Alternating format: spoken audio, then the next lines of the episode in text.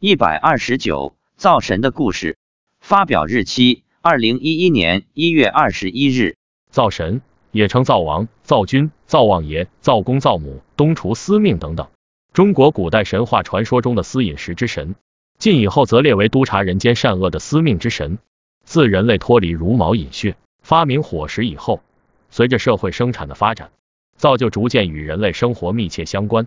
崇拜灶神也就成为诸多拜神活动中的一项重要内容了。十二月廿四日就是灶神离开人间，上天向玉皇大帝禀报一家人这一年来所作所为的日子，又称辞灶，所以家家户户都要送灶神。清代的《敬灶全书》则称：灶君受一家香火，保一家康泰，察一家善恶，奏一家功过。每逢庚申日，上奏玉帝，中月则算。功多者，三年之后。天必降之福寿，过多者三年之后，天必降之灾殃。关于灶神的情况，百度一下，你能找到很多。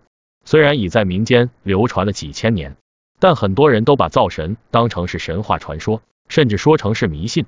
但我们学佛的人应该都知道，因为有一本书《玉净义公寓灶神记》是初学者因果教育的必读书目。那么，灶神真的有吗？灶神到底是怎么一回事？让我来告诉你吧。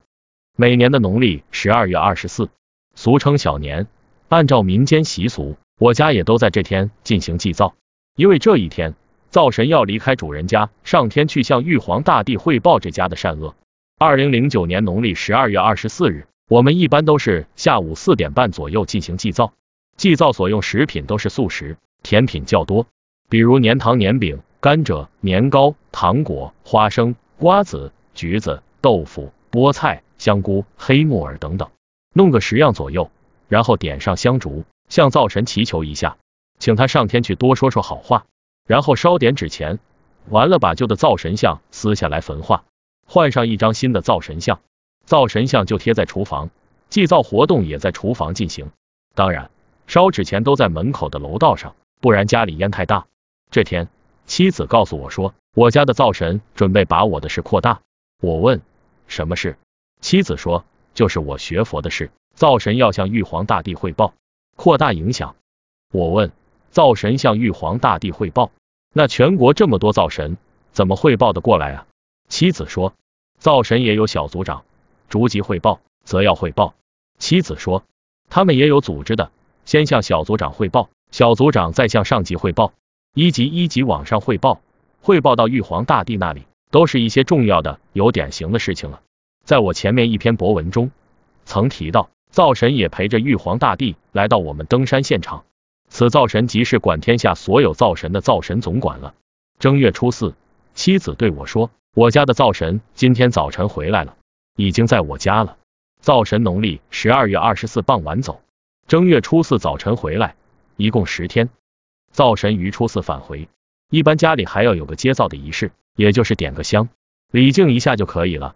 即使你不做也没关系，灶神已经把一年来你家的善恶功过情况汇报完毕了，然后重新回到你家接灶，其实就是和刚回来的灶神打个招呼。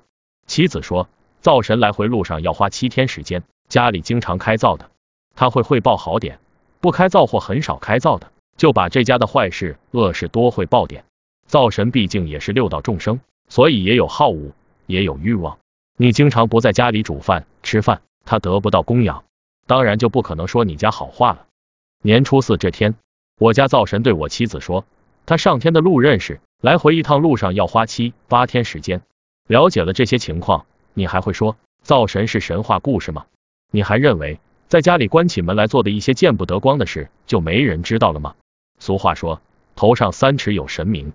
又说，平生不做亏心事，半夜不怕鬼敲门。每个人的家里。